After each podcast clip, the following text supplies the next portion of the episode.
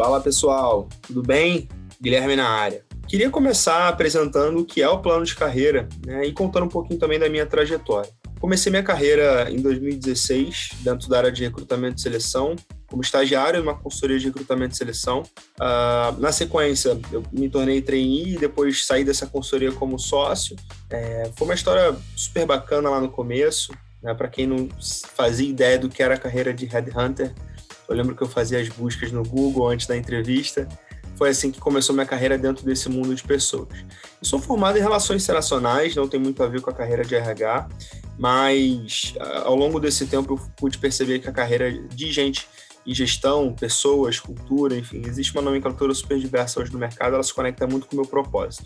Né? E, e basicamente a carreira de recrutamento ela tem a oportunidade de conectar um desafio, um escopo, uma oportunidade, né? um, um um projeto né, com o mercado e realizar um sonho né, de algumas pessoas. Então, é, isso sempre se conectou muito com o meu propósito lá no começo e é o que me mantém, né, é o que mantém essa chamativa até hoje aí dentro da área né, de gestão de pessoas e recrutamento. Saindo da consultoria, eu pude fazer parte do Nubank, fiquei cerca de dois anos lá, eu entrei em 2018, em setembro, logo na sequência de um round de investimento que tornou a empresa avaliada em 3,4 bilhões de dólares. É, eu fiz parte da estruturação da área corporativa de recrutamento lá, fui a, recrutador né, das estruturas de marketing, riscos, compliance, é, gente de gestão, né, eu recrutava para a área de people ali no começo.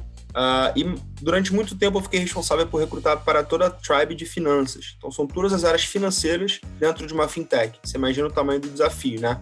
Uh, o que eu destacaria de grandes projetos ali, eu tive também a oportunidade de estruturar a operação do Nubank dentro do México e da Argentina. Eu recrutei as primeiras pessoas né, das áreas corporativas. Então, a head de marketing, finanças, né, o head financeiro, enfim, teve bastante desafio legal naquela época que a gente pôde construir.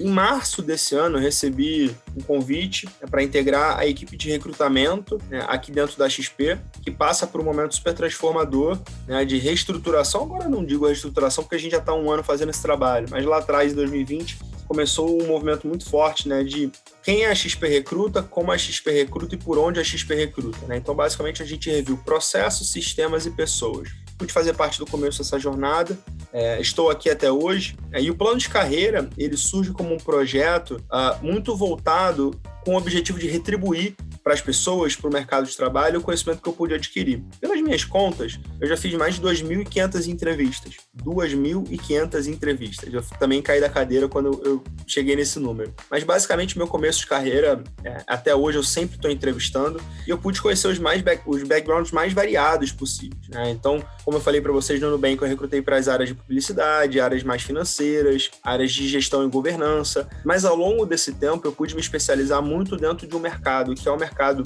é tanto de tecnologia quanto mercado financeiro. Então, ao longo dos próximos podcasts, a gente vai encontrar muitos profissionais desse segmento uh, e também de outros, né? Que na medida do possível a gente uh, foi construindo uma rede de relacionamento super ativa. Então, a gente vai ter a oportunidade de conhecer pessoas do mercado de bens de consumo, alimentos e bebidas, indústria de serviço, consultoria, diversos segmentos. Mas o nosso foco aqui é construir a visão de que o plano de carreira ele não é algo imutável.